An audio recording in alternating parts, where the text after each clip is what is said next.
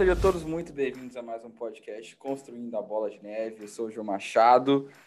Temos aqui Bernardo Vecchio, roteirista, o cara viziaste do podcast. Tá animado, Bezão? Tô animado, João. Vamos, vamos falar de REITs hoje, né? O pessoal quer saber muito, o pessoal gosta muito de fundo imobiliário e quer saber o que é esse negócio de REITs que tem lá nos Estados Unidos, que parece muito com fundo imobiliário. O pessoal fica animado. Então vamos descobrir hoje o que, o que são os REITs. Isso aí. Então vamos lá. Vamos falar hoje de REITs. Então, para isso, temos aqui, primeiramente, Aline Barbosa, da página REITs Investments diretamente do Nordeste. Aline, muito bem-vinda. Ah, muito obrigada, João, por estar aqui. E vamos hoje aprender a oferir renda passiva em dólar, né? Renda passiva em dólar, né? Extremamente todo necessário. Quer. Todo mundo é, quer. Se o pessoal gosta de fundo imobiliário, ganhar uns dividendos todo mês, imagina ganhar em dólar, né, não, Aline? Aí fica melhor imagina ainda. Aí, imagina aí, tá ganhando é, dividendos em dólar quando o dólar tá alto, né? Então, é melhor ainda, porque você provavelmente vai ter uma renda muito maior. Então a ideia é essa mesmo, é que você passa a bola de neve, você tenha um bons investimentos sólidos é, e que isso faça com que você tenha uma maior garantia no futuro, né, João? É isso que eu faço, você propaga também. Então, vamos lá. Isso aí, gostei que ela falou bola de neve, já vamos chamar ela de novo. E temos aqui Anthony Dreyer, né? Nosso seguidor fiel aí, o mais novo investidor de REIT também vai contar um pouquinho da experiência dele. Ontem, muito, muito bem-vindo. Valeu, João. É isso aí. Vamos falar um pouco de REITs e de como eu iniciei nesse mundo aí. Show de bola, show de bola. Então, falando disso, gente, é... Ah, e não se esqueça, né, pessoal? Se você estiver ouvindo no Spotify, a gente está no YouTube agora também, né? A nossa novidade desse ano. Então, se você gosta de ver a gente, quer ver a nossa carinha, quer ver essa bandeira horrorosa do Grêmio lá no fundo aí, do Anthony, é só chegar aqui no YouTube. Queria começar aqui falando sobre como é que vocês se interessaram, né? Por, por exemplo, a Aline. A Aline tá lá no Nordeste, a Aline estuda, você fez direito, né, Aline? Cara, como é que você chegou a descobrir REITs? Como é que chegou nisso? Olha, um eu acabei de me informar, né? Formei faz um mês, um mês e meio, dois meses. E no, no curso mesmo, é, comecei a aprender um pouquinho sobre a educação financeira, pesquisando na internet, comecei a gostar muito. E, mas uh, não tinha como um, conversar, o pessoal não, não se interessava muito ainda na época. E, e minha família gosta muito de, de ter ativos uh, reais, né? Imóveis. Então, geral, desde criança eu cresci, ó, tem que ter imóveis para ter aluguéis, para, enfim, para ter renda, essas coisas, né? Então eu cresci com essa mentalidade. Sendo que na universidade, né, você não é ninguém praticamente. Então, pensei, o que é que eu vou fazer? Como é que eu vou comprar imóveis? Eu quero ter independência financeira, eu quero 18 anos, eu vou é, conquistar o mundo, né? Você né, acha isso. Então. Você é o é, novo Mark Zuckerberg. É. Sim, com certeza. Bilionário com 20 e poucos anos. Quando depois faz 18, nada muda, né? Enfim. aí, aí eu pensei, o que é que eu vou fazer? Comecei a, a conhecer um pouco sobre os fundos imobiliários. Eu adorei a ideia. Aí estudei muito fundos imobiliários, sempre fui bolsista na universidade, trabalhava em algumas coisas que eu sabia que dava para desenrolar né, da, da universidade mesmo, e comecei a investir em fundos imobiliários. Gostei muito, muito mesmo, mas assim, é, o panorama político né, e econômico do Brasil é totalmente desfavorável. Sou do curso de Direito e eu sei que a insegurança jurídica aqui é, no Brasil é muito grande, é Congresso, o Congresso muda. É, tipo, o pessoal fala, panorama... ah, em Brasília o mercado derrete, cai lá no chão, né? Cai 10% Sim. num dia. É, terrível. É verdade. Então, tipo, a insegurança é muito forte.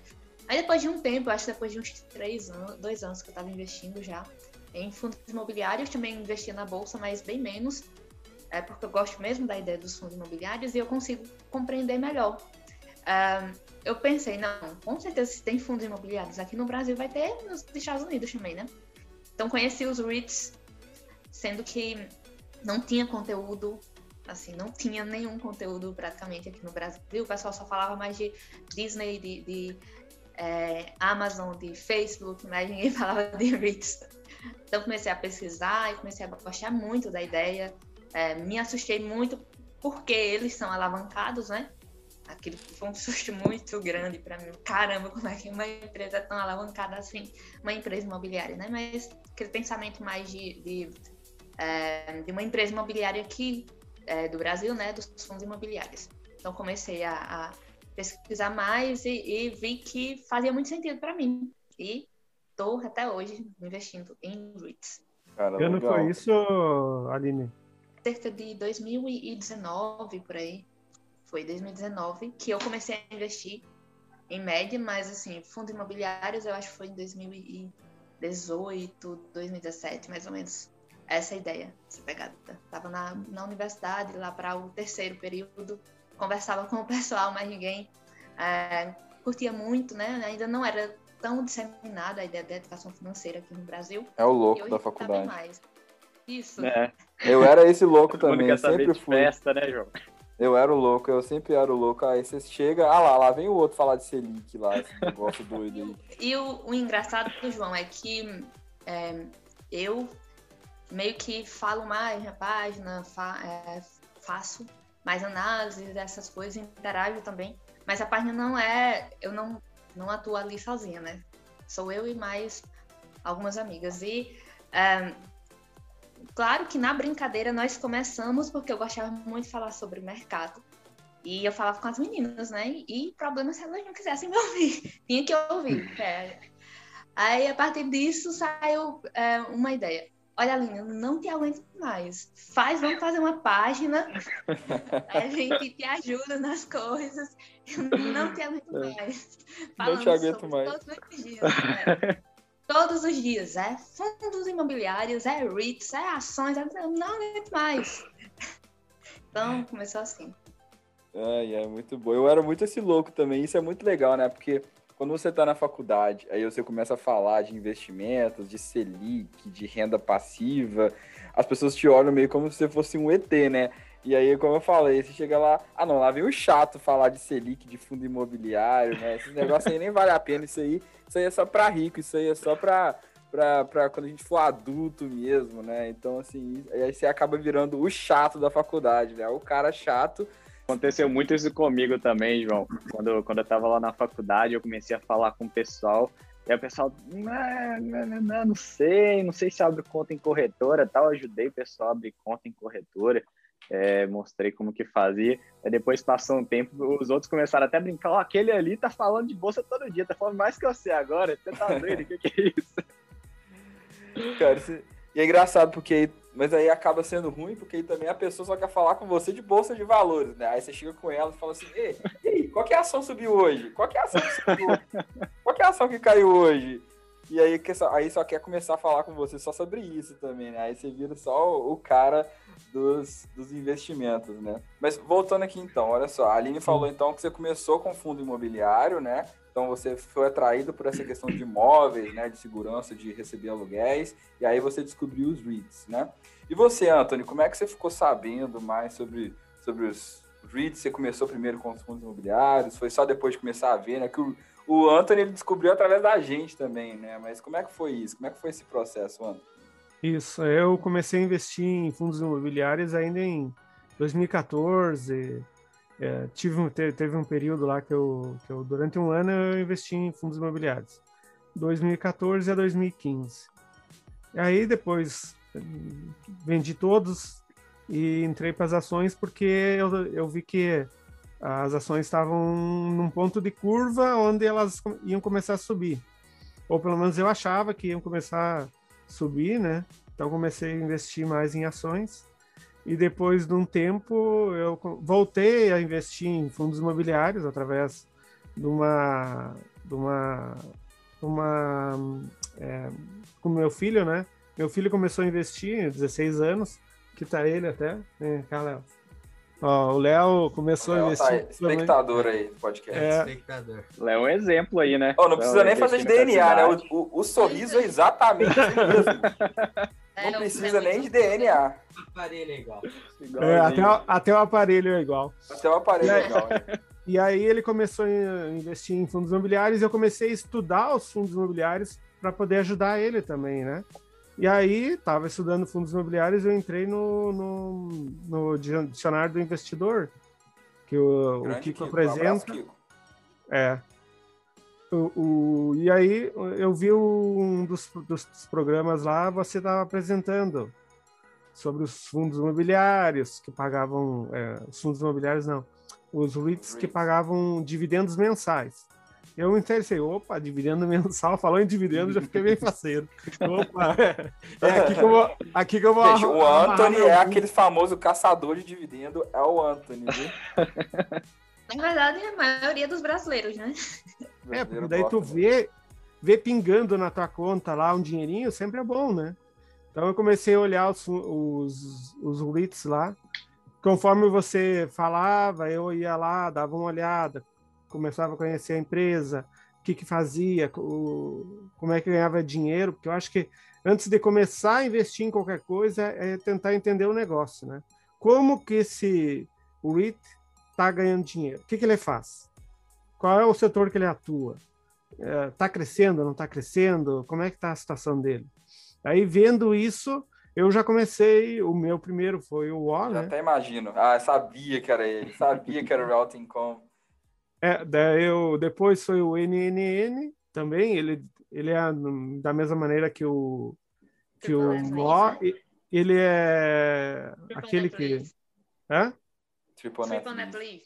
Exatamente. Entendi. E aí eu depois foi o Store, que eu gostei também. E agora, por último, eu peguei o, Tor, o Doc. Doc, sim. Setor saúde, de saúde, né? Que ele tá num. num, num... Ah, eu dei uma olhada nele, né? não quis pegar os, os da ponta lá, porque tem uns outros que são maiores, né? Do setor de saúde. Dividendo dele é bom, hein? É, e além desses aí, além desses aí no setor de, de WITS, né? Eu peguei os, do, os dois ETFs que eu achei interessante, né? Que é o VNQ e o VNQI. Um, o VNQ é dos Estados Unidos, né? O WITS dos Estados Unidos.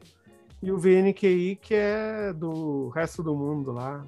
Ásia, Europa. Achei interessante também uma maneira de globalizar a minha carteira e colocando aos poucos, né? Botar o dinheirinho para fora aí do Brasil para é, se blindar um pouco do que acontece aqui no Brasil. Nosso, nosso Brasilzão, de vez em quando, dá umas loucuragens aí, que nem agora. Mais uma cacetada para o investidor, né? Quem quer começar a investir, já vem a tributação, já vem o Paulo Guedes lá, vou tributar. Enquanto isso, o dólar tá caindo, né? Então, a baita de uma oportunidade para poder oportunidade. dolarizar os investimentos, né? Então, tá na hora certa. Não, quando eu comecei a investir foi em abril, né? O dólar tava 5,70 e eu comecei a mandar, comecei a mandar dinheiro para fora. Uh, daí, o mês passado, quando o dólar caiu a 5 reais, eu pensei, opa, já que deu uma boa caída, aumentei o meu aporte lá para fora. E, e também eu vi que alguns dos meus, que eu, da minha carteira que eu estava olhando e tal, eles também deram uma caída lá. Então eu peguei num ponto de curva, né? Que ele estava lá estava numa ponta, começou a cair e eu tentei pegar no, em um determinado ponto. Aí depois voltou a subir, até foi foi entre aspas sorte, né? A gente vai olhando, vai acompanhando a, como que as ações se comportam e com o tempo tu consegue perceber que elas são cíclicas, né? Sobe, desce, sobe, desce, sobe, desce. E tu consegue às vezes pegar naquela ponta que ela tá ou caindo ainda ou pelo menos voltando a subir, né? Conforme tá o teu feeling. O que eu ia falar era que o risco do Brasil é muito forte e acaba desfavorecendo muitos investimentos aqui. Isso é muito ruim para nossa economia, né? Porque o que é que acontece? Um, agora, com essa ideia de taxação né, de dividendos, cerca de 15% né, um, dos dividendos podem vir a ser taxado, taxados. É uma proposta ainda, mas é, é Brasil, tudo pode acontecer. E quando nós investimos em REITs, nós investimos em alguns ativos, você fez isso por ETF, né? Mas geralmente eu faço por ativos, um, em que você pode investir no ativo e você também está investindo no Brasil. Um exemplo é American Tower, você pode investir é, nele, em Prologies, que você acaba tendo uma exposição não só é em dólar, né? Mas você vai ter uma exposição ali global de vários países e também dos Estados Unidos, que é a maior é, economia do mundo, que é hegemônico, um país é, extremamente é, sólido, né? Tem uma, uma cultura de, de negócios, de empreendedorismo. Então, isso acaba uh, dificultando muito para o pequeno investidor e o investidor iniciante, né, que gosta de, uh, de dividendos, que gosta dessa renda passiva brasileira, tem uma cultura muito forte sobre uh, investimentos em imóveis. Eu, eu falo isso até inclusive por causa da minha família, como eu falei né, anteriormente. Todo mundo gosta de, de ter imóveis para ter uma renda passiva. E acaba que essa ideia, né, essa, essa possível taxação pode ser que é, é, impeça né, que os novos investidores comecem a adentrar é, nesse tipo de ativos e nesse tipo de investimento. E os REITs, em contrapartida, é, podem tentar sanar um pouco é, essa questão, né? Já que você tem uma exposição não apenas a, é, a um país, é, em termos geográficos, né? mas a diversos países, e é extremamente importante ter uma diversificação não só de ativos, mas geográfica no seu Sim. portfólio. É, e, e, aí é legal também, né? Porque é, quando a gente fala de dólar, né? O dólar é simplesmente a moeda mais usada no mundo, né? E aí, quando a gente tem um ativo que ele está te rendendo dólar, você tem uma, prote uma proteção monetária, assim, também. Ok, o dólar está sendo impresso a rodo, né? Mas o dólar, ele demora muito mais tempo a ser absorvido do que o real, por exemplo, né? Então, a gente fica meio exposto a esse câmbio. Né? O Bezão sempre fala uma frase que eu acho muito legal, né? Que se você fosse um investidor internacional, você deixaria todo o seu dinheiro investido só no Brasil? Provavelmente não, né? Então, a gente tem que pensar um pouco com essa, com essa cabeça. E só, só comentando isso aí que você falou, né? Parece que o Federal Reserve ele está fazendo de tudo para poder acabar com a hegemonia do dólar. Mas o dólar ainda é a moeda mais importante do mundo. É, é a unidade de conta global, é a moeda de reserva global. Então, continua sendo o melhor lugar para poder é, receber, na melhor, melhor forma de receber é, rendimentos e onde as maiores empresas mais disruptivas e as, mais, as realmente as maiores empresas do mundo elas estão localizadas é nos Estados Unidos da América. É. Você pega os top 5, né? Você pega ali quatro estão nos Estados Unidos, né? A única que não está lá é a Saudi Aramco, né? Aquela empresa de petróleo poderosa, né? Mas tirando é. isso, as outras quatro estão todas, todos nos Estados Unidos. E o próprio Warren Buffett falou esses dias, né? Não aposte contra os Estados contra Unidos. Estados né? Unidos. Nunca aposte, né? Nunca. Never bet against America. É muito interessante, porque eles respiram negócios, né? A ideia lá é que você crie. A ideia aí, né, João, no caso, é que você crie um negócio, né? Que você crie um, algum tipo de, de empreendimento. E isso é muito legal. Totalmente diferente de, é, de um país emergente, por exemplo. Eu não falo só só aqui no, no Brasil, né? mas de, de, forma geral em países emergentes. Então, isso é, nos concede, na verdade, uma maior tranquilidade quando nós vamos fazer os nossos aportes. E, além disso, tem algumas empresas é, que eu acho muito interessante que pagam dividendos tipo há 25 anos, há 50 anos, de forma, de forma ininterrupta, né? E aumentando, é claro que em momentos de crise eles dão, assim, o aumento é bem bem baixo. É simbólico. É, bem simbólico, só para não perder o posto, né? Mas assim, você é, é perceptível que para uma empresa pagar dividendos ininterruptos há 50 anos, ela tem que ter um modelo de negócio muito resiliente, ela tem que ser uma empresa que realmente sabe o que está fazendo e, e que uh, lidera no mercado. Porque não dá. A gente sabe que é, a cada dia que passa as coisas ficam bem mais difíceis. A, é, a tecnologia também, ela, ela influencia muito a, no que tange a, a negócios. Por exemplo, quando a gente vê é, empresas de tecnologia imobiliárias mesmo.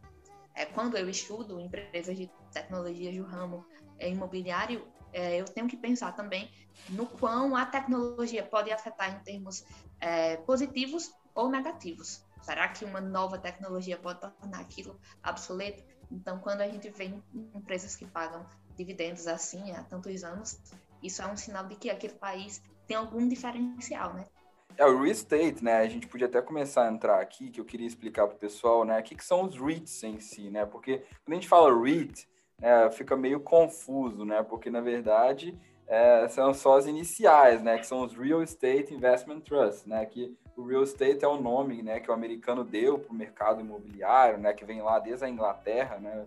Eu sempre gosto de contar essa história, né? Que eles consideravam que o, é, eles consideravam que o único estado real, né? O único ativo real que existia era a terra, né? É, tem até um, um, um, conto famoso, né? Que é o Sell in May, Go Away, né? Que eles vendiam tudo em maio e iam embora, né? Tanto que o mercado até pegou isso, né? Que vende em maio, né? E vende os ativos. Mas isso vem mesmo das fazendas, as grandes né, indústrias lá da, da Inglaterra, onde falava sell in May and go away, né? Então ele vendia todos os produtos, todas as cargas, comida, ouro, enfim, tudo, e ficava só a terra, porque a terra era o real estate, né? Então, vem, daí vem os Real Estate Investment Trusts, né? Então seria legal a gente começar a discutir aqui que, que são os investment trusts, né? De quais são as peculiaridades deles, qual é a diferença para os fundos imobiliários, por exemplo. Então, os REITs, eles são empresas imobiliárias e quando nós falamos sobre uh, os REITs, é importante que, pelo menos nós, brasileiros, saibamos diferenciar né, dos fundos imobiliários. Porque são propriedades, são imóveis, mesma forma que os fundos imobiliários são, porém, por ter é, por ser considerados empresas, existem alguns requisitos aí que são extremamente importantes que o investidor saiba uh, entender de fato e diferenciar dos fundos imobiliários. Quando nós estamos falando dos REITs, é, é possível é, que eles se alavanquem, né? Então, o que é que isso quer dizer? Eles podem tomar empréstimos, né?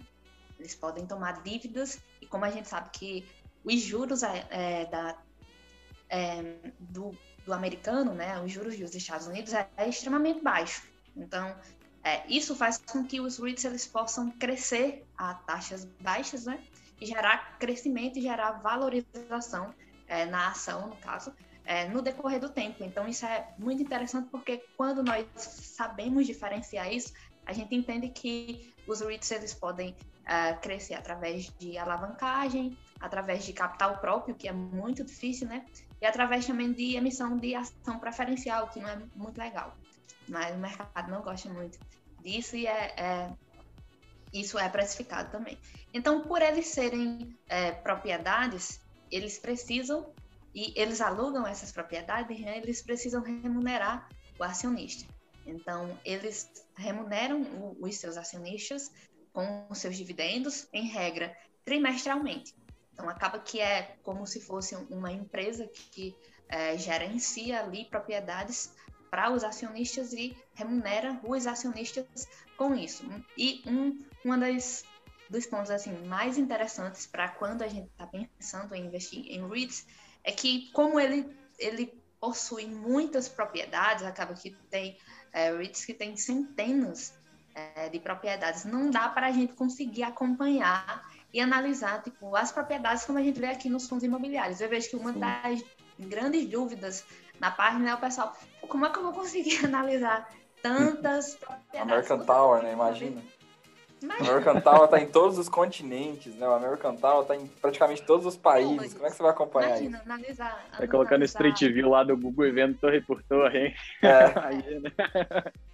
Outra coisa, como é que você vai analisar, tipo, é, torres de, do American Tower. Isso é muito assim, é, abstrato pra gente, sabe? Tentar analisar uma torre. Então, você tem que analisar os inquilinos. Você acaba tendo uma maior visão ali para os inquilinos. É, uma coisa do American Tower é que o pessoal fala muito bem do ativo, mas muitas vezes as pessoas esquecem de ver que o American Tower, e não só ele, mas o setor em si, né?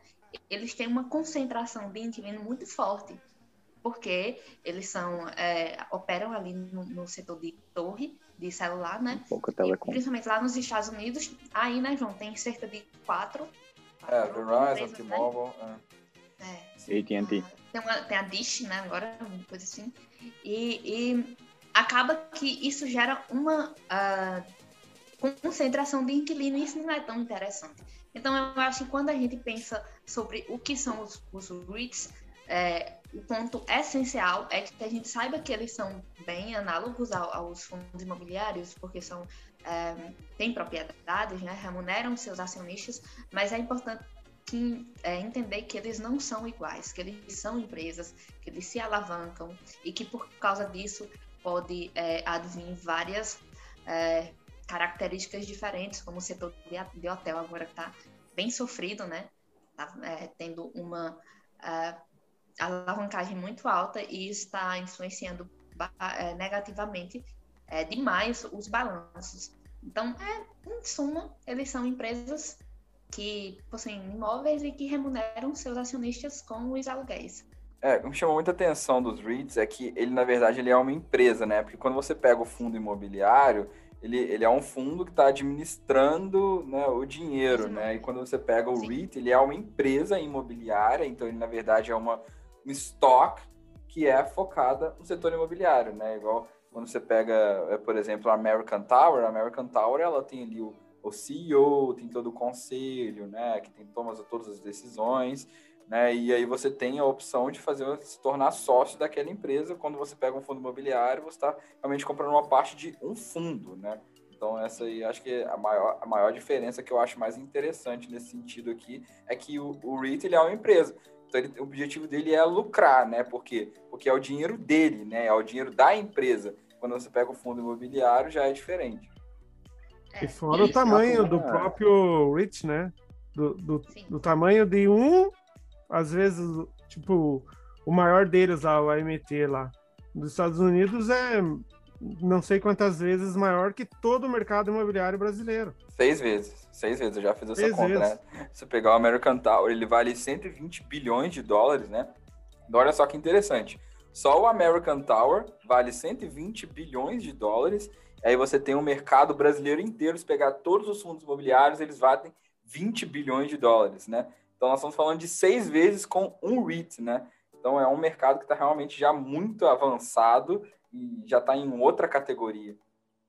Uma consequência do eu tamanho que... do mercado americano também, né, João? É. E eu, eu acho que é legal pontuar aqui é algumas das características que são próprias dos REITs, né? Porque os REITs eles foram uma estrutura que, que foi criada lá em 1960 pelo Congresso, ratificado pelo Eisenhower, que trouxe alguns requisitos para esse tipo de estrutura e algumas vantagens para elas também. Eu acho que é, é interessante falar um pouquinho desses requisitos aqui para o pessoal eles ficarem um pouco mais familiarizados, né? Existem diversos, não, não são poucos, mas eu acho que existem três principais que são interessantes da gente falar aqui. É, o primeiro deles, acho que o mais importante, é que eles são obrigados a distribuir 90% do taxable income que eles recebem e eles são obrigados também a ter 75% dos seus assets em é, em, ou em imóveis para fundos de equity, ou então em MBS, ou algum tipo de investimento é, imobiliário, né? Ou, e no mais é isso, né? Para aqueles que são híbridos, ou então a gente vai falar disso um pouquinho para frente, né, João, da diferença dos tipos de, de REITs, e também que 75% do, do seu lucro venha desse tipo de investimento. Então, acho que é interessante o pessoal saber disso além dessa característica que eles são empresas, né? Mas são empresas que elas têm algumas limitações e alguns benefícios também. Sim.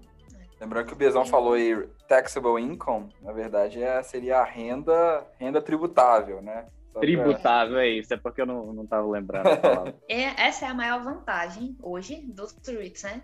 É, porque quando a gente vai analisar, a gente vê que o lucro tributável é diferente do, do lucro real, certo? Então, a gente tem que analisar, pelo menos quando está se referindo a uma empresa imobiliária, ao payout que ela paga, que aí a gente vai saber de fato quanto ela paga é, do lucro daquela que ela obteve, né? Então, é, por causa dessa isenção a nível federal, os REITs eles conseguem uh, reter parte do lucro, né? Através de, dessa isenção, e eles podem tentar é, crescer com capital próprio. Isso é muito bom, porque empresa mesmo, estoque, não consegue fazer isso. Vai ter que, que pagar, né? Vai ter que pagar o tributo e acaba que isso é, é muito bom para os REITs, os menores, né? Que buscam crescimento e também para aqueles setores que desenvolvem bem mais, que é data center, infraestrutura. Acaba que isso é, é um dos melhores pontos quando nós estamos falando, né, nos referindo a empresas imobiliárias é, americanos, eles conseguem é, crescer também com capital próprio. Então, imagina aí uma, uma é, dois setores, né, que é bem comum de pagar um payout de 50, 55 é, por cento só do lucro, então acaba que retém uma parte do seu lucro, por isso que geralmente os dividendos são bem baixos, né? É, retém uma parte do lucro consegue investir, investir e crescer, e é o que a gente vê aí, é, tomar dívidas também, né? A gente vê aí o tamanho do, do American Tower, né? Então, em decorrência dessa, dessa é, tributação mais favorável, é, os REITs acabam tendo um benefício bem maior nesses termos, né, do que uma empresa em si, do que uma estoque. E os fundos imobiliários também não conseguem fazer isso, né? Os próprios fundos imobiliários não conseguem crescer com o capital próprio, exatamente por isso eles têm que ficar fazendo aquelas né, subscrições o tempo inteiro, que acabam diluindo né, o investidor. O, acionista. E é, não é tão comum, pelo menos não deveria ser, que as cotas, né, porque é cota né, de fundo imobiliário e REIT é ação, né, não, é tão, não deveria ser tão comum oscilação em, em cotas de fundo imobiliário, né? Porque eles, é, em regra, a ideia não é gerar uh, valor ali é, pelas cotas, porque é justamente porque para eles crescerem, né, para aumentar o portfólio, eles têm que emitir ali, uh, fazer emissões, né, ou através de subscrição, que isso não acontece é, com os REITs, né? Um dos pontos, porém, um dos pontos que os investidores eles precisam analisar também é sobre as emissões é, preferenciais de REITs. E acaba que o dividendo é bem mais, mais salgado, né? Então acaba que isso dilui, sim, o acionista. Então, quando o, o investidor está pensando em investir em REITs, em termos de diluição é, de fundos imobiliários, a gente sabe que acaba com umas emissões que não são muito favoráveis, né? Mas em REITs a gente tem que pensar um pouco na, na emissão de, de ação preferencial, que o dividendo é bem mais alto, em regra, às vezes até duas vezes mais alto do que o ordinário, e o investidor tem que estar ligado para isso, porque senão ele acaba sendo diluído sem nem saber de fato. Antes falaram ali do payout, né? E uma das coisas que eu olhei quando uh, o João falou sobre o, o Realty Income, o O, né? Uh, eu fui olhar o payout dele e fiquei assustado, assim, 200% do payout, mas como que acontece isso? E aí, depois, lendo um pouco, olhando, eu vi que era por conta de, dessa forma com que eles eles pagam, né? Não é, é sobre o lucro líquido, 90% do lucro líquido. Porém, porém, eles eles tiram lá o, eles eles captam através do o FFO, né? Que o Bernardo falou antes. Eles é através daquele lá que eles pagam, não na verdade do lucro líquido, eles podem pagar sobre o FFO. É isso, né? É, aí, é, mas aí o interessante é que você analise o payout é, com o FFO, certo? Isso, Porque, isso. por exemplo, quando você pega uma empresa, tem uma. Mas vamos lá, peraí, peraí. Vamos explicar primeiro, pessoal, o que é o FFO, né? Que é o Funds for Operation. Que talvez seja aqui o indicador mais importante dentro do REACH, até mais do que o lucro, né?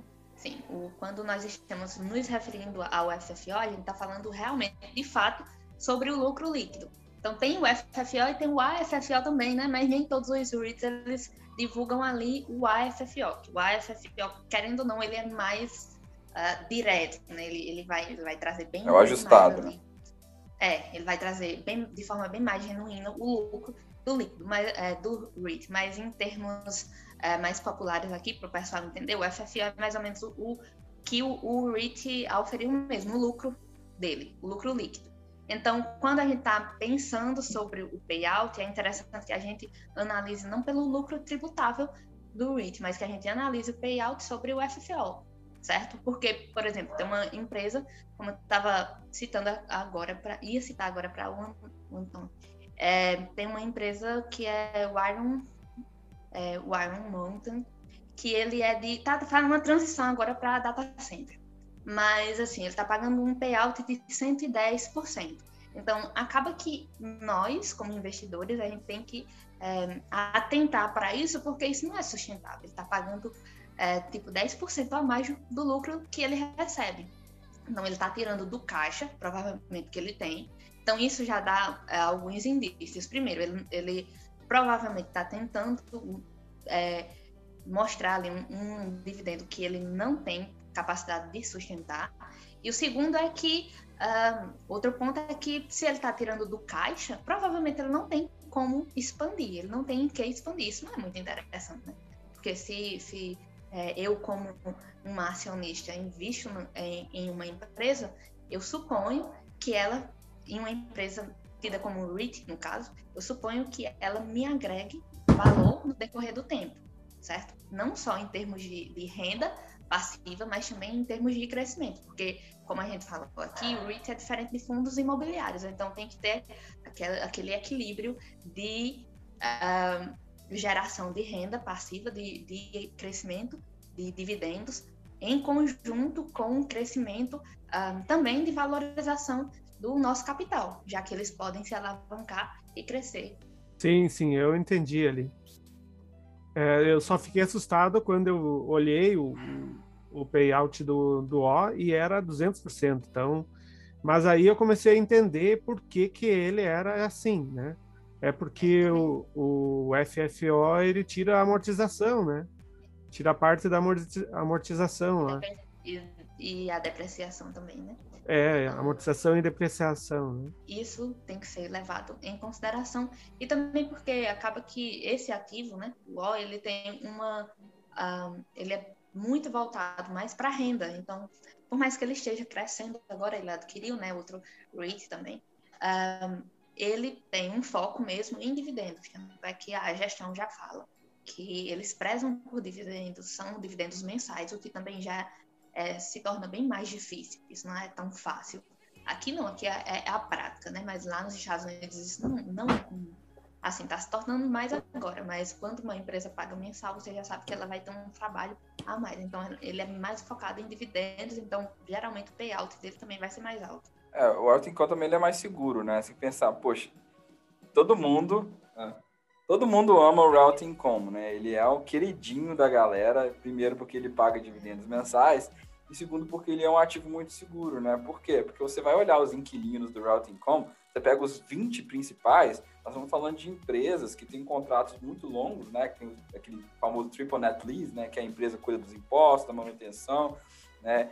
E, e aí nós vamos pegar lá, é o Walmart, Walgreens, CVS, LA Fitness, então nós estamos falando Dollar General, Dollar Tree, então nós estamos falando de ativos ali gigantescos em que em momentos de crise eles não só não sofrem, como eles geralmente se beneficiam desses momentos de crise, né? Então, é com a pandemia que a gente teve, as pessoas começaram a comprar mais, né? Então, o Walmart se beneficiou, a CVS vendendo remédio, o Walgreens. Então, geralmente, você pega lá o histórico de um ativo como o Routing.com, ele sobreviveu à guerra, à, à crise, a diferentes tipos de governo, a diferentes momentos de economia.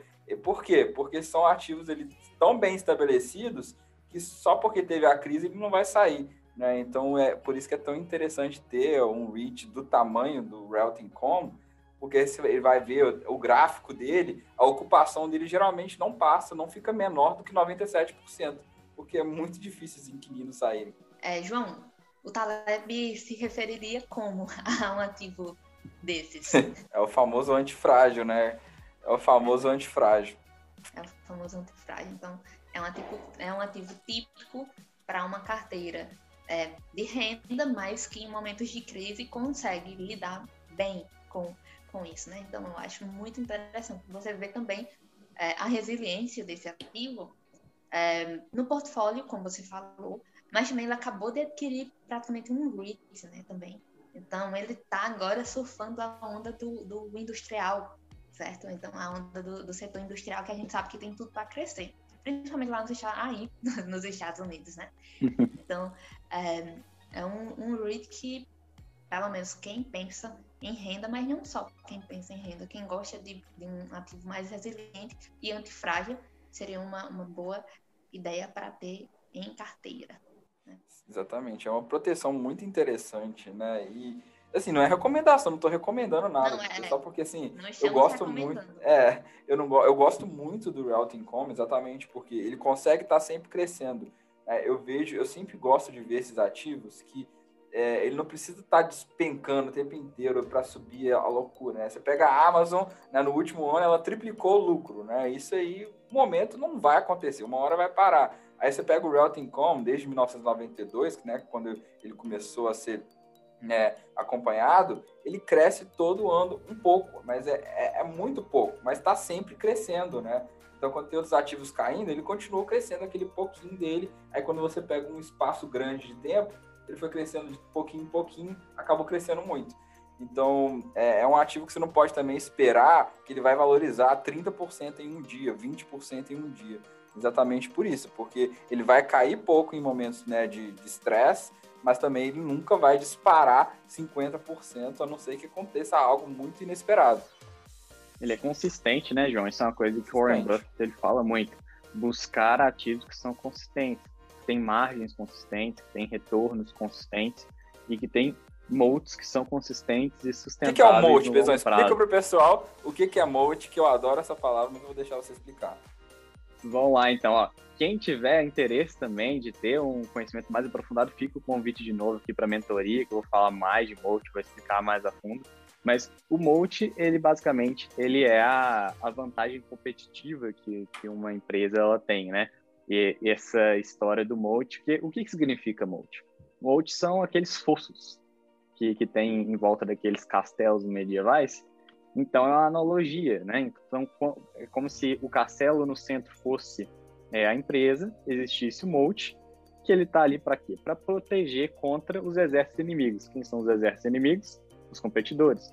Então, quanto maior for o seu moat, maior vai ser a sua proteção contra os concorrentes. Então, a gente quer um moat bem largo que possa proteger contra a concorrência, porque para quando a gente vai pegar pensar em um prazo um pouco mais esticado, que, que a gente quer? A gente quer que exista uma proteção contra a concorrência, porque se existir essa proteção contra a concorrência, no longo prazo, existe uma probabilidade maior que a empresa continue operando e que ela continue operando consistentemente e que talvez possa até expandir mais o seu mercado. Então, por isso que é tão importante a gente conversar sobre moat e a gente conversar sobre uma vantagem competitiva sustentável e consistente, que é isso aí que você estava comentando, né? Moat, exatamente. É, é, a, é a barreira de entrada, né? Então, quão difícil é, né? Então, se eu pensar numa Coca-Cola, né? Ela tem uma marca tão bem estabelecida quando você vai no supermercado, você bate o olho, você já sabe que é Coca-Cola. Então vai ser muito difícil, né, de qualquer refrigerante culpar aquele mesmo lugar lá.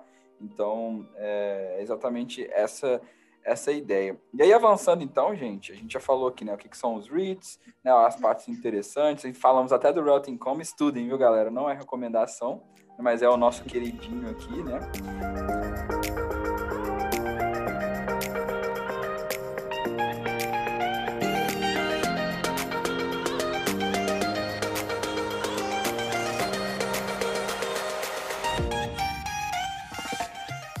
É legal que a gente, dentro dos REITs, a gente tem vários tipos, né?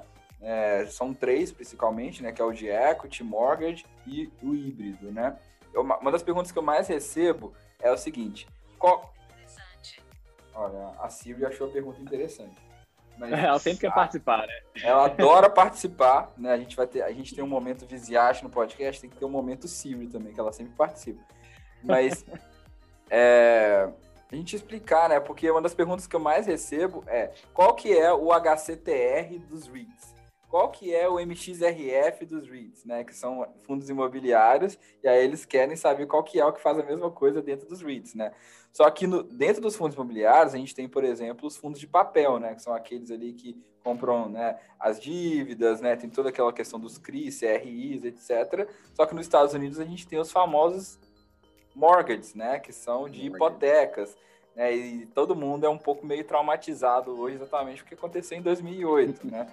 Então, seria legal a gente explicar aqui para o pessoal qual é a diferença desses REITs, que são de equity, né, como é, a gente acabou de falar aqui do Rotten.com, né, American Tower, e esses de mortgage, né, que são esses de hipoteca. Um, os de equity, né, geralmente são os setores mais comuns, são aqueles que têm diversos setores, e, eles atuam ali nos setores mais comuns aqui do, do Brasil, que a gente já conhece, né? Que é galpões, né? Que é o industrial, que é lajes corporativas, deixa eu ver o que mais, que é varejo, né? Educacional, essas coisas. Aí tem alguns setores a mais, residencial, data center, infraestrutura, né? Florestais. Presídio. Tem... É residencial. Inclusive, eu sou cliente de um REIT, né? Não sei se eu já falei, eu já falei para vocês, né? Mas eu moro em um imóvel da Avalon, né? Da Avalon Bay, que é o, se não me engano, é o sexto ou sétimo maior REIT do mundo. Sim, é um dos melhores é, REITs do setor também. Não é recomendação, pessoal. Não é recomendação, mas eu moro e é muito bom. A administração é absurda. Ele já tem imóveis muito bons, né? Você poderia falar melhor que ninguém, né, João? Uh, e nós temos os é, de hipoteca, né? Que, olha, lá na página sempre tem... Agora vai começar a ficar bom, gente. umas, umas perguntas, né? Ei, qual é o top 5 é, com 9% de 9 ou mais por cento, né, de, que pagam dividendos, assim, um dividendo bem alto e que é resiliente e que é bom. Ah, eu, olha, em geral você vai encontrar isso no, no de hipoteca. Agora, assim, o grande é, problema, não é nem problema, o grande desafio do setor de hipoteca é porque, assim, é, quando a gente vai estar tá falando sobre esse setor, a gente tem que pensar que existe ali é, empréstimos, né, para financiamentos, tanto de para residenciais como para comerciais. Então, pelo menos no meu ponto de vista, isso é a Aline que pensa dessa forma. Acaba que o residencial ele é mais, é, ele tem um, um, uma característica mais difícil, não, não difícil, mas assim menos resiliente, menos segura, porque eles acabam é, fazendo empréstimos e financiamentos para pessoas assim populares mesmo, pessoas como a gente. E acaba que numa crise como essa, as pessoas é, como a gente, né, tem alguns problemas, é, tem uma, uma, a renda vai diminuir, é, você pode estar sujeito a, a, perder o emprego, essas coisas, né? E quando você tá, tem financiamentos comerciais, acaba que em geral, você está fazendo financiamentos ali para uh, ah, empresas ou para pessoas jurídicas, né? Que, em tese, podem ser mais seguras. Sendo que o grande, uh, a grande chave é que esse setor paga dividendos altos. Então, por pagar dividendos altos, as pessoas vão atrás, vão em busca desses dividendos, sendo que o risco atrelado ali é muito forte, porque nós vimos em 2008, né, a, a crise, a, a, que aconteceu todo o panorama da crise do, da subprime por causa desse tipo de ativo. Então, quando o investidor vai buscar esse tipo de ativo, ele está pensando nos dividendos, mas ele não está olhando ali os riscos. E os balanços, pelo menos eu entendo que os balanços e a análise de um ativo como essa é totalmente diferente da análise que eu faço para um ativo ah, de um setor é, mais é, comum. Porque você tem que entender é, a quem você, aquele ativo está emprestando, qual é o tipo, qual é o grau de crédito daquelas pessoas, daquele tipo de financiamento, e isso eu entendo que é muito mais difícil de se analisar, porque até porque seria mais interessante que nós, como brasileiros, é, conseguíssemos entender isso de fato no país. E a gente aqui no Brasil fica, eu acho que a análise fica um pouco mais difícil para que a gente consiga é, para que a gente consiga enxergar. Mas, em suma, eles é, operam ali com financiamentos, né? Tanto, tanto financiamentos residenciais como comerciais, e por causa disso, eles é, possuem uns dividendos, dividendos bem mais altos. Eu ia comentar que o que existe são as agências de crédito, né? Que fazem a. que, que determina a qualidade ali da, daquele tipo de, de papel. Então, existe pelo menos esse tipo de análise que pode ser feito. Só que aí você tem que estar tá também confiando na análise da agência de crédito, que ela pode estar tá, ter, ter suas limitações ou por de, de, uma maneira transparente, né? Às vezes a pessoa, não tem como você ser 100% preciso, né? Ou também pode ter coisa errada ali por trás, né? Interesses pessoais ali da agência de querer é, fazer algum, algum negócio ali com o banco, de falar, ah, esse aqui está com um rate maravilhoso, pode vender ele para os investidores, né? Sim, e assim, esse setor não é o meu forte, porque não é o setor que eu invisto. E, e também não é o setor que eu falo muito na página, porque eu não acho muito seguro. Mas um, tem alguns, inclusive, salvo engano, que nem tem essa garantia de agências. Então, você imagina aí, qual é a confiança que você tem? Praticamente nenhuma, certo? Você está apostando que aquilo é, é, certo. É claro que tem toda uma auditoria também, né? É, da, lá nos Estados Unidos, e eu entendo que as auditorias feitas é, pelo mercado de capitais, americano, pelo mercado capital, na verdade, americano, ela é, é muito, assim, consistente. Mas, assim, a gente já viu que o histórico desse de ativo é um, é um é, possui um risco atrelado muito forte. Então, eu, eu entendo que não seria o, o ideal para o investidor. Talvez, tipo, tem alguns, é, salvo em exceções, são poucos, mas alguns, uns três, assim, que eu parar, pararia para estudar e que eu acho que, que realmente vale a pena para dar uma incrementada, mas aquela ideia de alocação bem pequena, sabe? Só para você ter um, um, um up além no, nos investimentos. Se você tem um perfil arrojado, né? Se você tem um perfil mais, é, mais normal ou, ou conservador, né? Não é, eu acho que vale a pena comentar aqui também é porque é, essas, esses REITs, eles podem tanto comprar crédito ali de, sei lá, imobiliárias, construtoras, que seria um crédito um pouco mais seguro, né? A gente está falando de pessoa jurídica, ou então que seriam as MBS. Né? Acho que vale a pena comentar o que são as MBS aqui para o pessoal entender. É, MBS são Mortgage Backed Securities. E o que, o que é isso? Né? Às vezes o nome pode parecer complicado, mas no final das contas não é tão complicado, não. Então eu vou, vou dar um exemplozinho aqui, uma ilustração que eu acho que vai ficar bem fácil de entender. Então, digamos que, sei lá, o João está querendo comprar uma casa, e aí ele vai lá no banco, né? Ele fala assim, ah, é, eu tenho esse down payment aqui, mas eu preciso financiar o resto. Então o banco vai lá e oferece, vamos dizer, um valor X a uma taxa de 10% ao ano. Só que o banco ele percebe que, que esse financiamento geralmente é um financiamento de longo prazo, né? Porque o valor da, das residências eles costumam ser altos em relação à renda das pessoas, elas precisam de financiar isso num longo prazo. E aí ele acaba tendo esse dinheiro imobilizado, né? Então, o que, que os bancos eles acabaram percebendo? Eles acabaram percebendo que eles podiam fazer o seguinte: eles podiam pegar esse mortgage do João, que estava que, tava, que o João estava pagando ali 10% ao ano, essa taxa hipotética, tá, gente? Tá muito É, 10% ao ano eu ia hoje. pagar três vidas, né? É, não, hoje a, taxa é muito menor. Foi só realmente um exemplo hipotético para o exemplo ficar fácil aqui. Mas e aí o que, que o banco faz? Ele pega esse mortgage do João, junta com milhares de outros e ele cria isso que eles chamam de mortgage backed security. E ele vende para o mercado, para investidores, a uma taxa um pouquinho menor, né, rendendo um pouquinho menos. E aí o banco ele ganha essa diferença, ganha com outros serviços. Então vira um título de dívida. E o que hoje tem também é o Fed comprando 40 bilhões desses MBS por mês, que é um absurdo. Então a gente acaba tendo preços ficando mais inflados, né? Como o Fed está comprando tudo que tem aí à vista, esse é um dos motivos também pelos quais a gente está vendo esse preço das casas subir tanto, né? O crédito está tão mais fácil hoje que todo mundo está querendo comprar casa e aí como a gente está com problemas, inclusive no supply chain, a gente está vendo a madeira, né? O pé cúbico chegando a, a, a 1.500 é, dólares.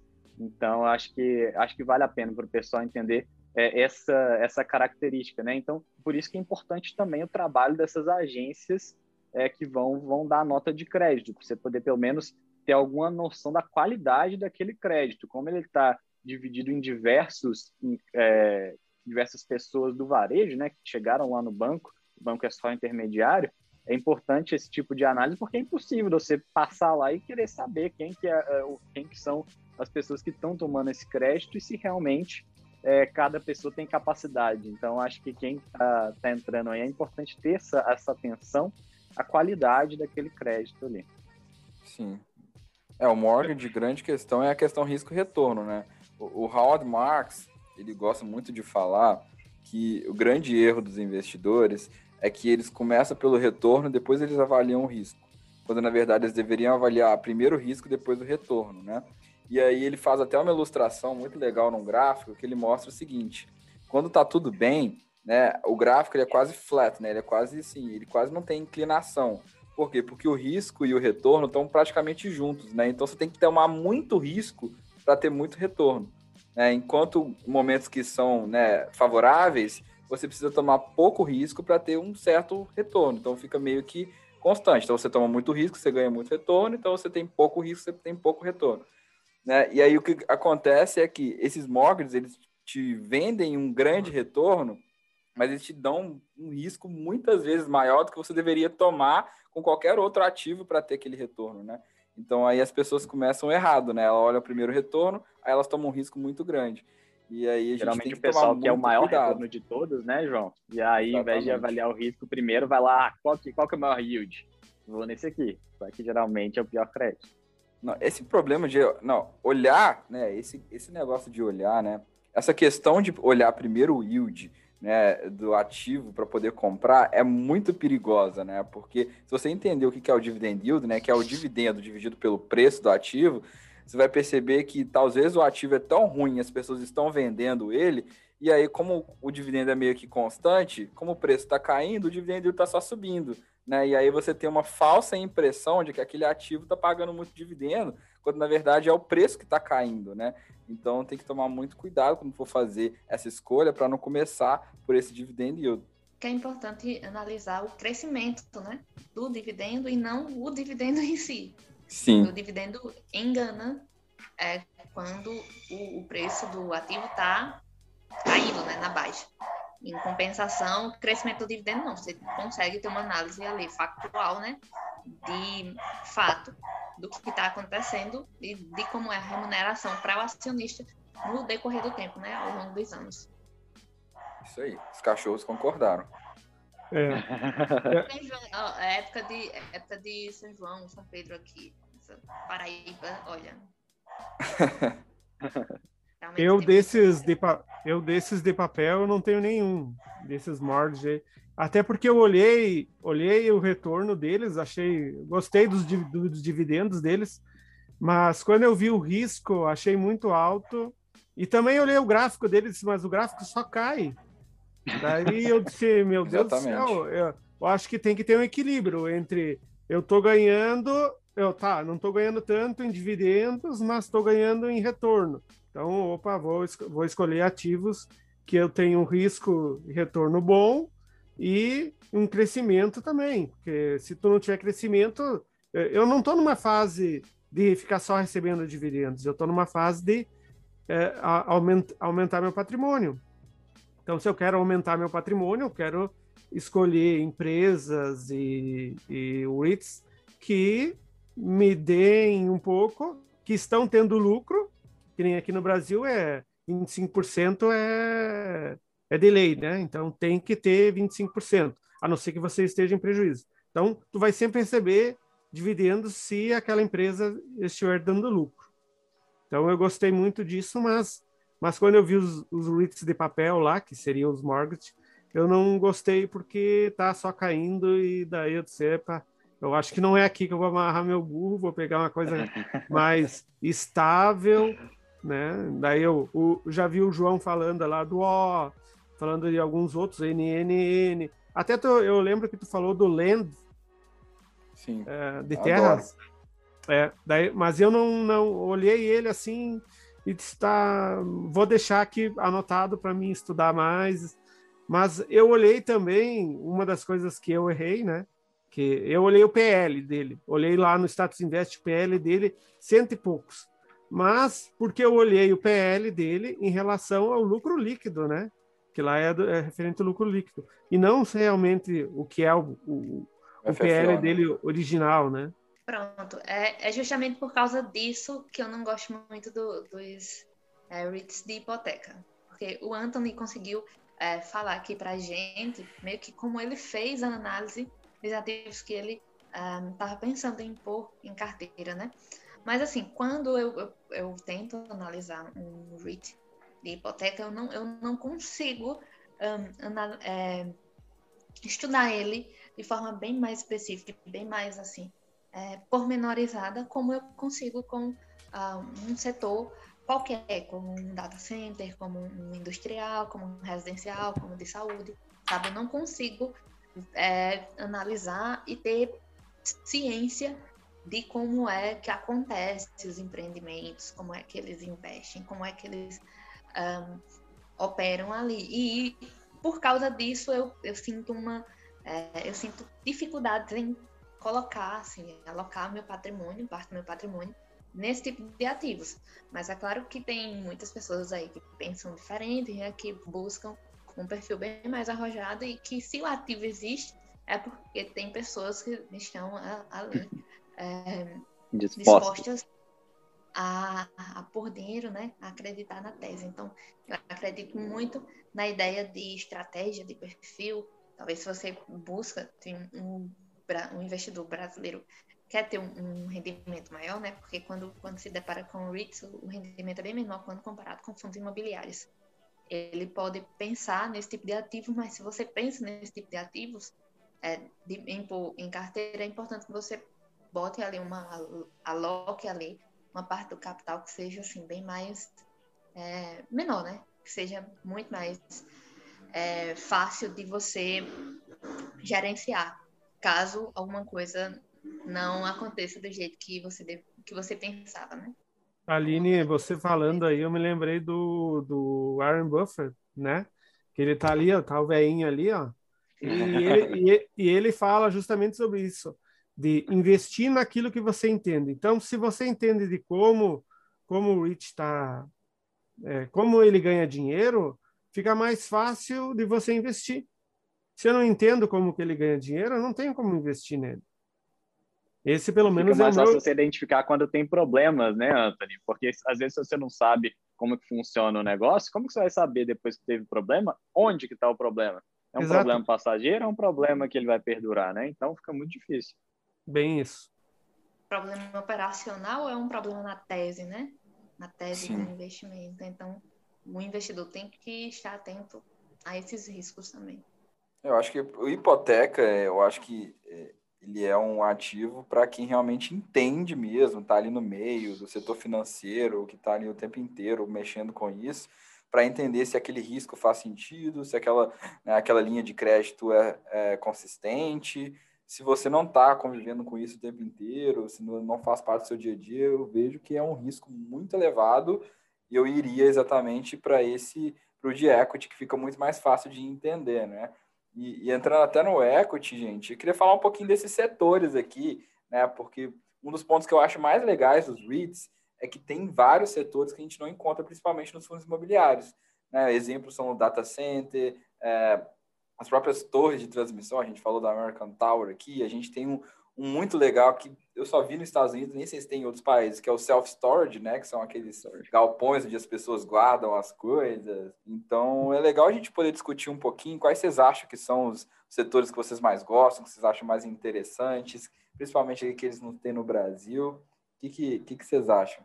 É, dos que não tem no Brasil, eu, eu, o próprio DOC, que eu, tô, que eu coloquei em carteira, é um deles, né? O setor de saúde é um dos que por enquanto, eu não lembro de ter nenhum fundo imobiliário que tenha setor de saúde aí. Não sei se você sabe. Eu realmente gosto muito do setor de tecnologia, mas eu também eu sou. Todo mundo sabe que eu adoro tecnologia, né? Quando começa a falar de tecnologia, meu olhinho até brilha. Mas eu acho que data center, né, a própria infraestrutura digital, eu não vejo mais um mundo hoje sem uma infraestrutura digital. E aí as empresas estão querendo correr atrás cada vez mais para ter isso, né? a empresa que eu trabalho hoje, ela tem 200 funcionários e ela já tem um data center. Né? Então, imagino tanto de empresa que tem no mundo aí que vai precisar ter o próprio data center, que vai precisar cuidar dos dados, né? É, ter essa infraestrutura de ter uma boa internet, de ter um bom e-mail, de ter uma boa proteção criptografada. Então, na minha opinião, esse setor de tecnologia voltado para data center, né, as próprias torres de de transmissão. Poxa, a gente não vive mais sem celular, sem internet, né? Então a gente precisa ter cada vez mais torres.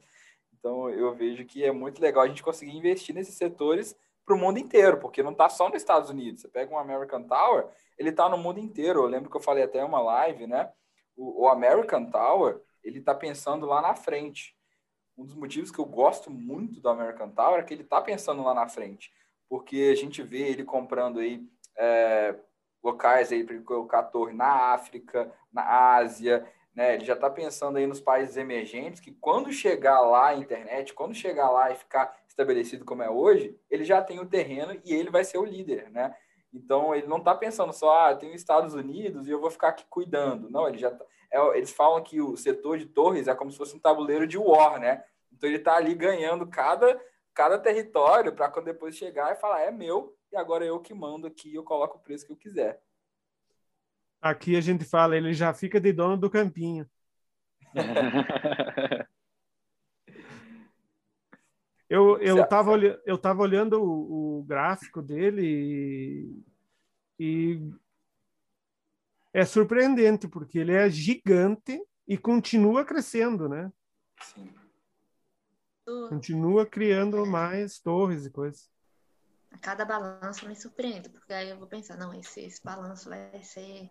Eu até fui em um churrasco, eu conheci, eu fui em um churrasco, conheci uma engenheira da American Tower e, e aí ela estava me contando um pouco, né, sobre o funcionamento do negócio, né, porque a maioria dos meus amigos são todos engenheiros também, né, e aí ela era esposa de um e é impressionante como que eles já estão pensando em tudo, né, já tem os contratos todos feitos né? As próprias torres, eles não têm nem cuidado, né? É algo similar ao negócio do McDonald's, né? Onde o negócio não está ali no, no hambúrguer, né? Eles, é o negócio está na terra mesmo. Eles já padronizaram todas as torres, eles não precisam de um engenheiro para construir torre, já tem tudo planejado, só compra o terreno, planeja onde vai ser a melhor localização, onde vai ter o melhor retorno, e só com, é, é, contrata um subcontractor ali e constrói a torre.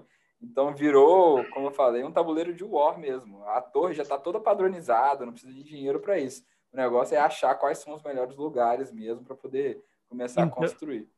Hein, João? Então ele é dono do próprio, da onde ele vai colocar a torre, ele já fica dono do negócio, dono do, do terreno. Baixo. É, mas em alguns casos ele não é dono completamente, certo? Então você tem que analisar os contratos direito. Mas agora deve mudar um pouquinho também com o 5G, né, João? Também pelo alcance que as torres 5G têm, né? Não é simplesmente não dá para poder colocar uma grande torre ali no alto da montanha e atender é, grandes trechos de uma é. cidade, né? Então eu quero ver como que ele vai performar agora. A guerra é, do 5G vai ser interessante. É por causa disso que, tipo, o, o, o, é, ativo, né, que compete com ele é, tá, tá acirrada ali a, a disputa, porque é, ele atua ali em fibras, né? Atua mais ali no que tange a fibras. Eu não sou muito do TI, né? Então eu entendo, tento buscar entender ali, mas não é tipo você, é, o João, né? Que é engenheiro.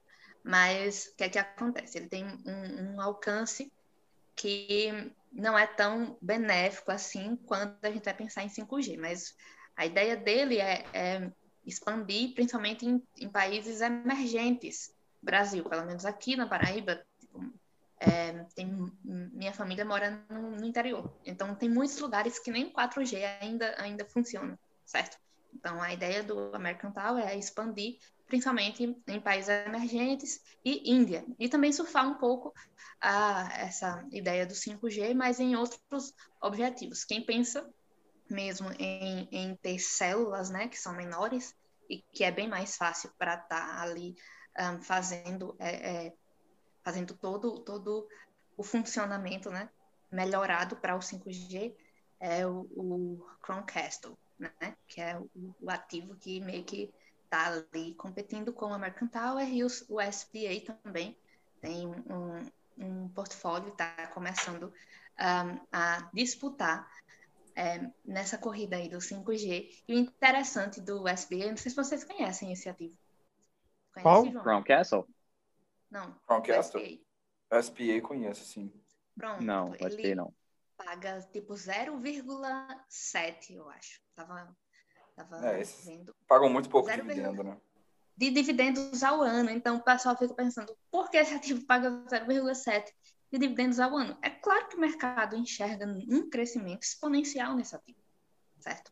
Então você percebe que um, ah, são poucos ativos de, dessa classe, de, nesse setor, né, que opera nesse setor, mas em compensação são ativos que é, muito tecnológicos, disruptivos, né, como o Bernardo já tinha falado aqui sobre empresas nesse, nesse aspecto, e que buscam crescimento. Então, por mais que sejam muito boas, é, empresas muito boas, é importante demais que a, o, o, investidor esteja atento a questões tecnológicas, porque o American Tower, ele, ele é, tem todos esses benefícios que todo mundo conhece, maior REIT do mundo, mas em compensação tem alguns pontos que tem que ver também, que é a questão de, de é, ter um inquilino, concentração de inquilino, né? Que é a questão de alguns terrenos ele não ser é, proprietário mesmo, e por ter uma concentração de inquilino, isso pode ter reajustes de aluguéis. Também tem uma, umas questões muito interessantes que são sobre as regulamentações, sabe? É, de torres, como é que isso vai funcionar no futuro, como é que o governo, como é que o Estado, porque o Estado sempre vai entrar, entrar né? Infelizmente. Então, como é que o Estado vai, vai ver isso, certo? Então, outras coisas também é, é pensar, será que as empresas, elas, elas ah, a empresa como a do Elon, né? Criar uma Você vê que ela é íntima, né? Ela chama de Elon. que isso. É. Já troca ideia no WhatsApp. É. é. É ele é, já tem uma ideia ali, né, de, de tentar colocar umas, umas é, torres né, em órbita. Então, acaba que isso ia ser muito benéfico para a sociedade em si, né? Mas, assim, ia, ia ser uma, uma baita de uma competição para esse setor. Então, é um setor muito tecnológico, mas é como eu falei assim no começo do, do, do podcast aqui. Sempre quando a gente está falando sobre tecnologia, a gente tem que ver os, os prós, os contras, tem que tentar entender ah, o negócio, beleza? Porque, assim, tecnologia muda de um dia para a noite. A gente viu na pandemia que, tipo, eu acho que a gente meio que se modernizou uns 5, 10 anos só por causa de tudo que aconteceu em 2020, né? Então, é, analisa direito, vê quais são os, os contras e tenta identificar isso é, a partir do momento que você está com ele em carteira.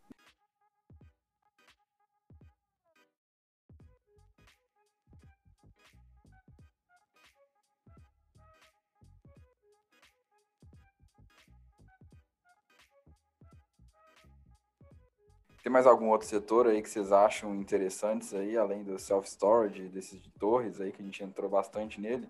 Eu gosto Eu do tinha... residencial. É, o residencial é, é, um setor que a gente não vê falar, falar, não se fala tanto nos fundos imobiliários, apesar de existir, né?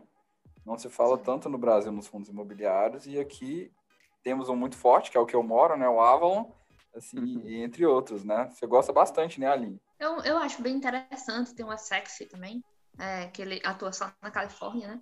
Então a Califórnia tem quase, quase um PIB sozinha, né? Então isso deve ser é, levado. É, o quinto país do mundo, né? né? É. É. Se a Califórnia fosse considerada um país, ela seria o quinto maior país do mundo. Eu acho muito inter... eu acho um setor muito interessante. Eu acho que os Estados Unidos ele é aquela ideia de modernidade, né? Eles é, quando eu comecei a estudar o setor, eu achei muito interessante. Tive um susto igual é, quando eu comecei a estudar alavancagem, que é a ideia de ter casas transportáveis. Sim, as pessoas transportam casas, né? Eu, caramba, isso é muito inovador. Então, é, e diferente. E isso, eu gosto desse setor porque esse setor acaba que se você entende direitinho, você pode ter é, grandes oportunidades em outro setor também, que é o florestal, né? Que acaba dependendo também da demanda, por ser uma commodity, acaba dependendo da demanda é, do setor de construção e, consequentemente, do setor de, de, de, residências, de casas, de madeira, essas Principalmente coisas. madeira, né? Sim. Sim, sim. É, uma coisa também que, uma curiosidade que eu percebi, né, que eu estudo, quando eu estava estudando o REITs, é que esse setor não tem um inquilino. Então, é, por ser uma commodity. É algo bem mais surreal. Quando a gente estuda os setores lá dos Estados Unidos, a gente vê que tem uma maturidade muito é, mais forte, muito grande, quando a gente está falando sobre empresas imobiliárias. Né? Então, eu acho que o setor residencial é um, um setor é, muito bom, que acaba sempre tendo demanda, porque as pessoas sempre vão procurar casas, sejam, é, seja no, nos grandes centros, né? ou sejam ou seja, no, nos subúrbios também, né? Então, é, é, e os ativos não, não é tão difícil de você analisar, sabe? Não é tipo um data center da vida. É bem mais tranquilo. Você consegue entender a, a, as operações, você consegue entender muito bem como é que funciona ali é, naquele tipo de empreendimento daquela empresa. O próprio setor de saúde, né? Que nem o, o DOC que eu falei, é um setor que também não tem no Brasil, e que é explorado lá nos Estados Unidos e tem uma rentabilidade legal também. Sim. E tem, e tem potencial de crescimento, né? Porque a população dos Estados Unidos está envelhecendo, né? Como, como o resto do, do, do mundo. O problema do setor de saúde é o governo querendo cada vez mais meter a mão ali, e eu acho que isso traz insegurança para cima, traz incerteza, e então isso é uma coisa que me deixa com o pé atrás a respeito desse setor. Mas, assim, eu acho muito interessante que dentro de um setor, costumo falar com os alunos, né? A gente geralmente faz umas mentorias individuais lá na página.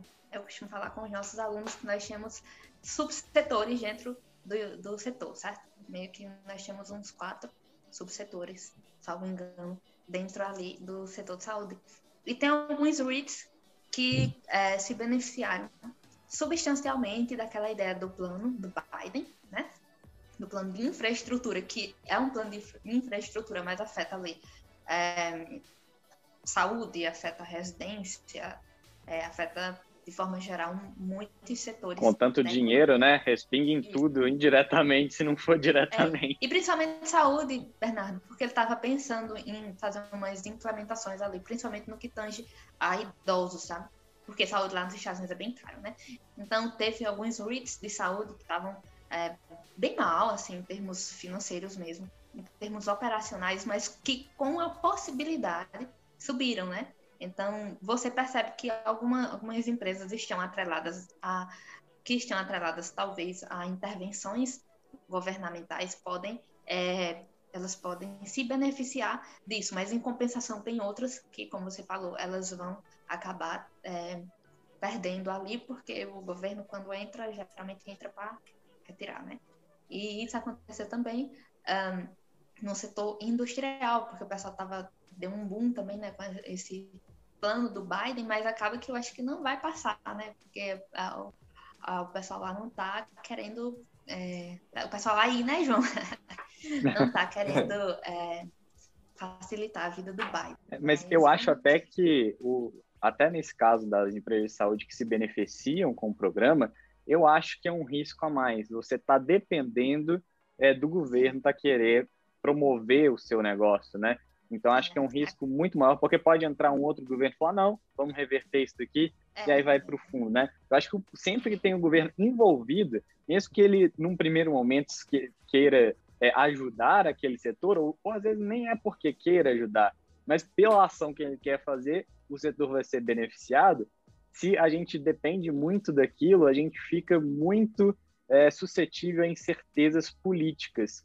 E eu acho que é, é, é, muito complicado, eu acho que esse é realmente um dos motivos para não se investir no Brasil, porque a incerteza política é muito grande. Então, eu, pessoalmente, eu não gosto de investir em coisas que o governo ele tem um papel muito chave, porque traz mais incerteza e traz mais risco também. Eu não gosto disso. Eu gosto de ter maior previsibilidade do que vai acontecer e, de preferência, que a empresa esteja ali é, podendo dar as cartas, né? E não esperar o que vai acontecer para que ela talvez seja beneficiada ou talvez não. Acaba que o resultado financeiro vai depender do governo, né? Isso não é muito legal. Acontece também Sim. no setor de, de presídios, né?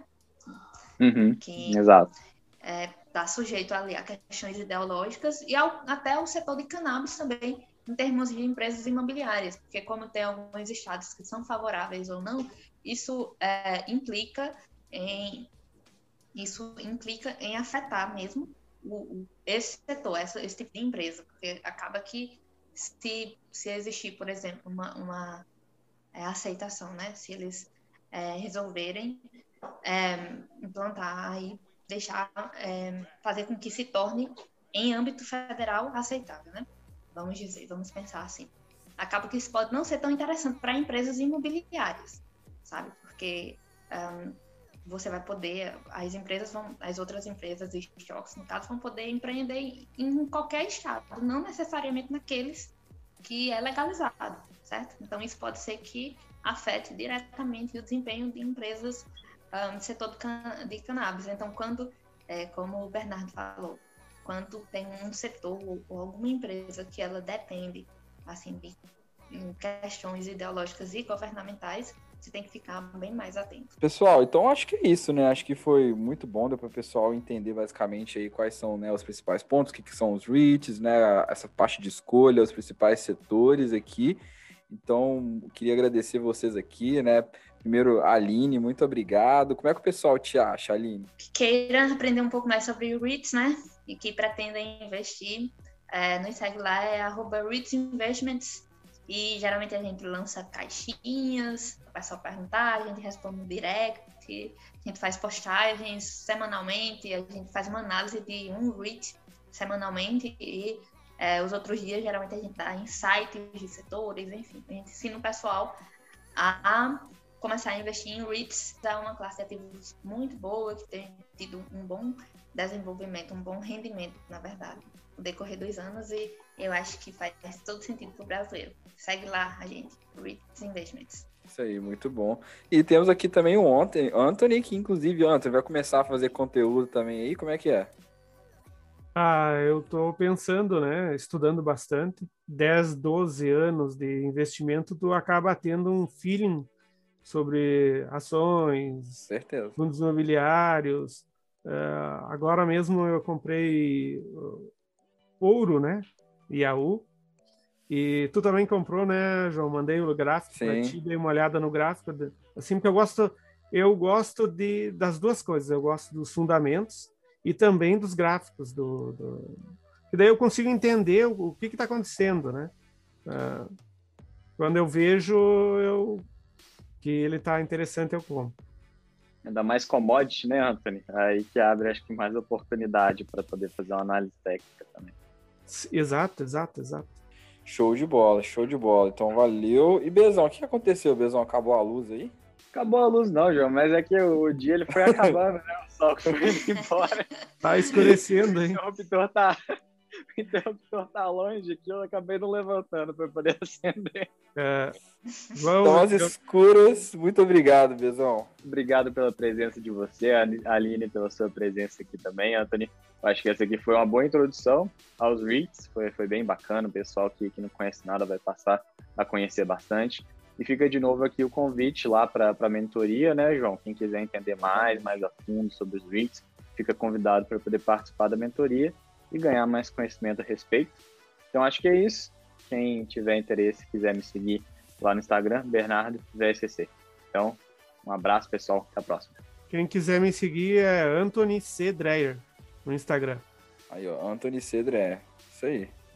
Vamos deixar tudo na descrição aí, galera. Inclusive o link aí da, da mentoria. Então é isso, gente. Muito obrigado. Hoje eu falei muito menos, porque Culpa da Bruma. Bruma, se você estiver ouvindo esse podcast, a culpa foi sua, do seu aniversário, que me fez gritar muito. Estou sem, praticamente sem voz hoje. Mas foi sensacional o podcast, galera. Muito obrigado. Se quiserem me seguir lá no Instagram, arroba João R. Machado.